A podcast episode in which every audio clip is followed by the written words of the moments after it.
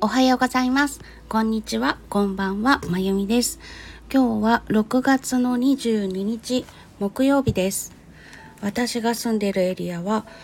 いつ雨が降り出してもおかしくない。い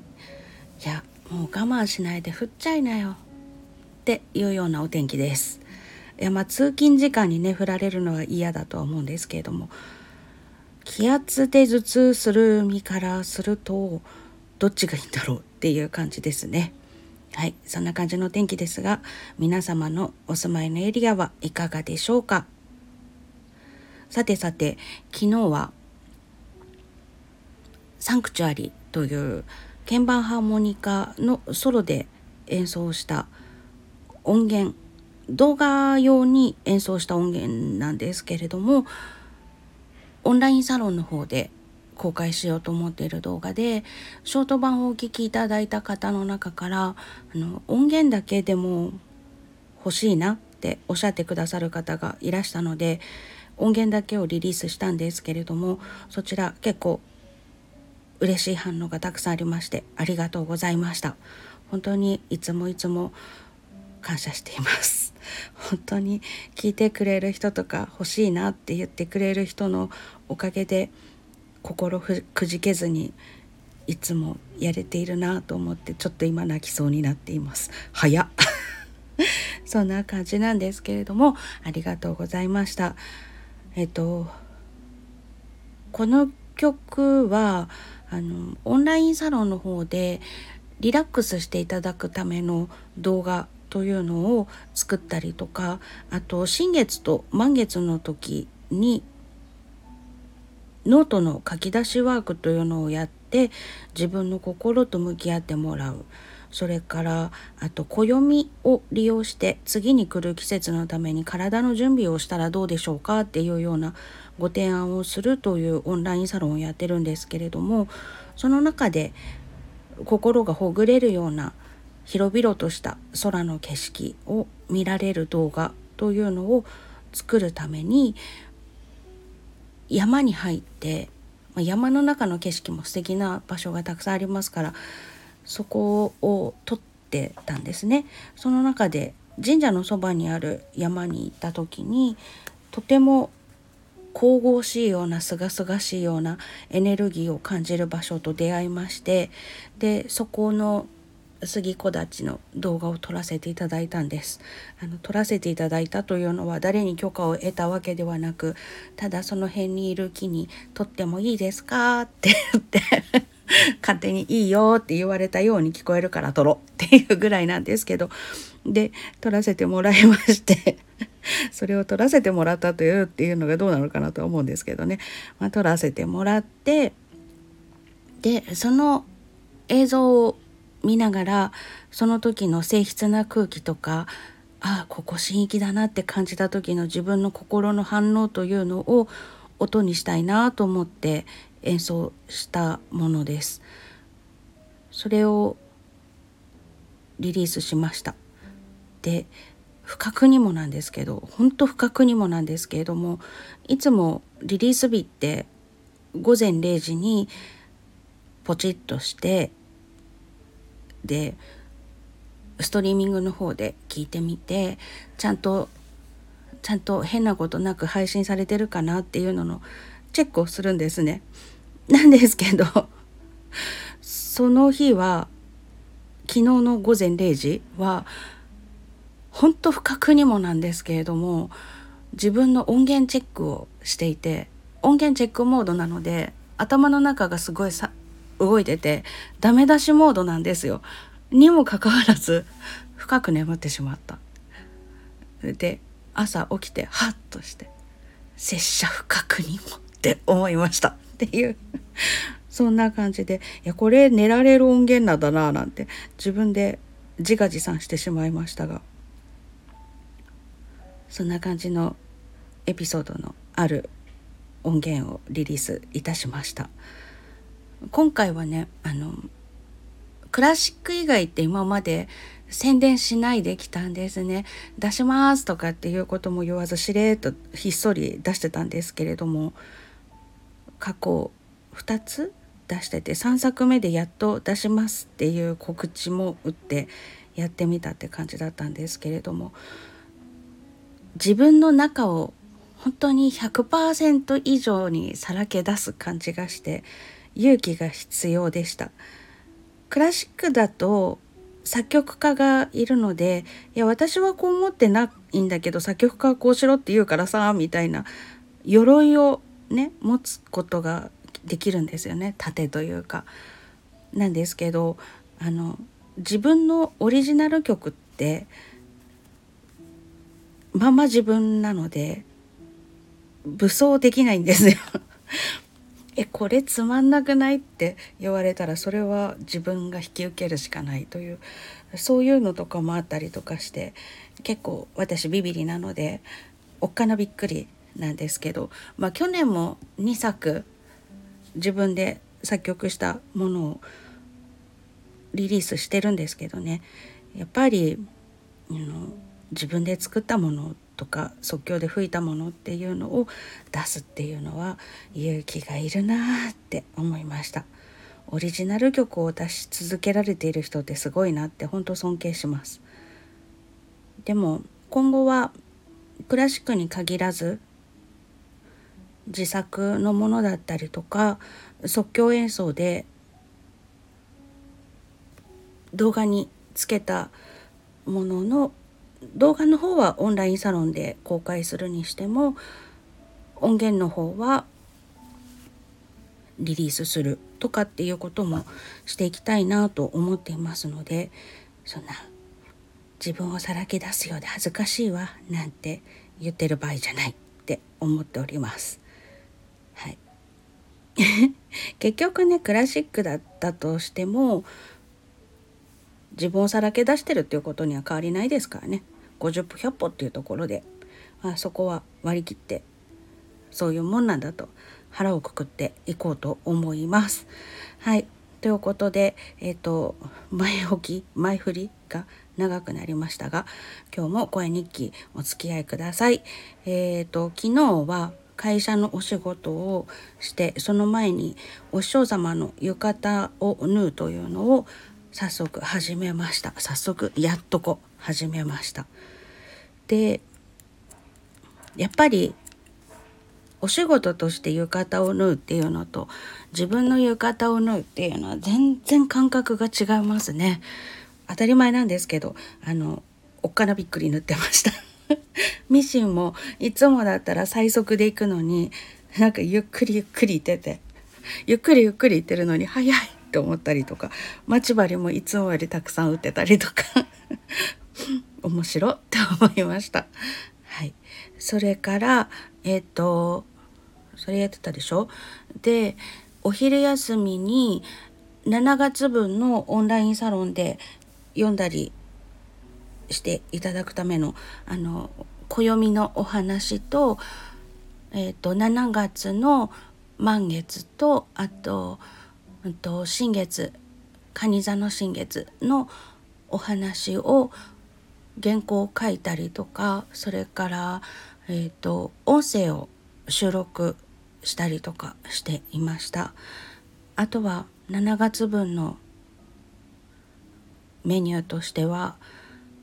リラックス動画を2つ作るっていうところですね。はい。そんな感じで結構今月いろいろとカオスでバタバタしていて気がついたらもう20日でやっぱあと10日しかないって思って 慌てて7月分の準備を始めたという感じだったんですけれどもなんとか間に合いそうでほっとしております。やっぱり自分のスケジュール管理っていうのがすっごく大事ですね。そんなことをひしひしと感じました。あのそもそも私リリースするとかっていう日にちを忘れちゃったりとかするぐらいでねスケジュール管理というのがこの世の中で一番苦手な仕事なんですよ。自分のスケジュールのことだとケロッと忘れちゃう。人のスケジュールのことはちゃんと覚えてて上司に「あれやりましたか？これやりましたか?」いついつまでですよ」とかって言ったりとか今日はこれとこれとこれをやってくださいね2個みたいな感じのことはできるんですけど自分のこととなると本当忘れちゃうんですあ今日リリース日だった。そんな感じ。ちなみに7月にリリースするトロイメライの宣伝用の動画まだ作ってません。やばーって。ね自分のことだと本当やらないんですよ。どうしましょう。そんな感じなのでね。あのちょっとうちのパートナーさんがすごくまめまめしく面倒を見てくれる人なので私のスケジュール管理もしてくれないかななんて思ったりとかしています。そんなことを思いながらダッシュでえっと原稿書いて音声吹き込んででしてあと小銀刺しの方で夏に間に合わせたいと思っている商品があってそれの試作をね去年夏が始まってからあこれ作ってみようかなって思い立ってで試作してる間に秋が始まっちゃってあもういいや と思って来年の夏の商品にしようと思ったのにそれをすっかり忘れててこの間ちょこっとそんな話が出てあそういえば作るつもりで忘れてたって思い出して慌てて今図案を決めたところでそれをどうやってうちわの形にするかっていうようなところを今更ながらやっているところでそれのための小銀刺しをチクチク刺しています。現在も今現在このお話をしている今も刺してます。あそんな感じなんですけれども。123はい。3目あれ？なんか下の段が1目間違えてる。いややっちゃった。123はい。今123って言ってたのは3目数えて針を出し入れするところだったので123って数えてました。でその下の段がね5目で沈めなきゃいけないとこを6目でやっちゃっててああどうしようって感じです。まあいっか。試作品だしな。結構ね小銀刺しってよくよく見ていくとどなたの小銀でもこの刺し間違いっていうのがあるものなんですね。なのでまあいっか。って感じで次に行こうと思います。はい。とうんとうんとそんな感じで過ごしておりました。あと報告することはないなで、えーと、この2ヶ月ぐらいねずっとそろそろ新曲を譜読みしようかななんて思いつつでも曲が選べないって感じで2ヶ月あわあわあわあわでもないななんかもぞもぞしてたんですね。なんですけど昨日ふっとふっとほんとふっと思い出したっていう感じなんですけど今ピアノ弾けてるけど明日も弾けるとは限らないよねっていうことを私は身をもって経験しているわけですね。大学院を受験するために浪人を始めた時に事故に遭ってもう立ってることすらできない状態になってで音楽の道を諦めるという経験をしているので明日も今日と同じようにピアノが弾けるとは限らないっていうことを体験してるんです。だったらば今日が最後だったとしても少しでも悔いが残らないように一番弾きたいと思ってる曲からやるべきじゃないかって思ったんです。専業で音楽家としてやってる人なんかだとお仕事的に事務所とかレコード会社とかからこの曲やんなさいみたいな感じで振られることっていうのもあると思うんですけれども幸いにも私はそんなピアニストで生きていけるわけではなかったので自分のやりたい曲をやってお披露目していくっていうような感じでコンサートもできてますしだったら自分が一番弾きたい曲を弾いておかないともしかしたら今が最後かもしれないのに絶対後悔するよねと思ってであと年齢的にもだんだんとこう難しい曲とか長い曲っていうのをさらうのが大変になってきていてそれは体力的な面だったり筋肉の面だったりあとは長い曲とか難しい曲って哲学の本を読むみたいだなと思う時があるんですね。まあ、作曲家の思想がそこにあるわけだから哲学に近いっちゃ近いんですけどやっぱり難しい本を読み解くような感じの根気のいることをしているわけなのでちょっとでも若いうちに始めておかないと辛くなってくるんですよね。その難しい長い本を読み続ける体力っていうのも必要じゃないですか。それと同じで。なのでしのごの言ってるうちに毎日年は取っているから今が一番若いんだから今やらないでいつやるのってなんか懐かしい言葉に近いんですけど 今でしょって感じの言っちゃった。言わんとこうと思ったのに。今でしょと思って。で昨日の夜急にそう思ったのでよしじゃあもうしのごの言わない。バラードやる。と思って、えーと、大学生の時にショパンのバラードの一番は完成してたんですけど完成というかまあ9大点っていうことで終わってたんですけどその事故にあって筋肉がねもうどうにもピアノ弾くために使えない状態になった後は一回もまだ弾いていないのでもう一回曲を作り直すということでサラから譜読みからやるような気持ちでショパンのバラードの1番と向き合ってそれができたら2番とあの 私自分がショパンのバラードの3番を弾くっていうのが全然イメージできないんですけど聞くのは大好きなんだけどね自分が弾くっていうのがなんかイメージできないんですよ。なんですけどまあ4曲ともチャレンジしたいなと思ってバラードからやるって昨日決めました。ノクターンとかも弾きたい曲はいくつかあるのでそっちも譜読みをしつつでもバラードを仕上げるっていうことを目標に据えてコツコツまたやっていきたいなと思います。ということで2ヶ月ぐらいスタモンだ考えてた。ああでもない。こうでもないって。いやでもなんか弾きたい曲ないんだよな。どうしよう、うん、これ弾きたいけれどもなんかこの間のクタンの11番がリリースできる段階になってそれと曲調似てるからまたまたこういうのかいって感じだよなとかいろんなこと考えちゃって弾けなかったりとかしていた曲があって。でもやっとこうやっとこうこれでいくっていうのが決められました。はい、ということで頑張ろう。はい頑張ります。そんな感じの一日を過ごしておりました。あとは今日ね朝パートナーと話をしていてあの人と話をしてるとはっと気づくこととかがすごくあるんですけれども今日も朝からああって思うことが起きましてでそのことはちょっと長文になるのでというのとあとオンラインサロンの方でプライベートなことなのでオンラインサロンの方で公開しました。はい、でも結構大事なことを気づいたような気がするんですけど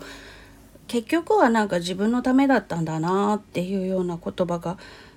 全然意識してなかったんですけれども健在意識ではもしかしたら潜在意識の方でそういう認知をしていたのかもしれないのですが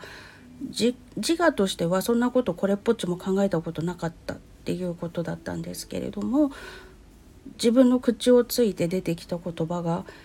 結局自分のためだったんだよっていうことを口走ったんです。であ自分のためっていうのは私自身のことなんですけど結局は私自身のためにしたんだよっていうような言葉をねふっと口ついて出てきてそうだったのかって気づいて冷や汗をかいたっていうそんな朝でした。なかなか自分の心の奥底に眠ってる言葉って痛いですね。はい。でもそれに気づいて自分の本当の願い事とか本当の欲求というのを知ったりとかあと何度も何度も繰り返してしちゃう失敗パターンっていうのは自分の思考だったり感情だったりの癖っていうのが眠ってると思うのでそれをあの新月と満月にかこつけてノートワークノートワークって言ってももう本当に書き殴るだけなんですけどね簡単にそれをやってみませんかっていうようなことをご提案しています。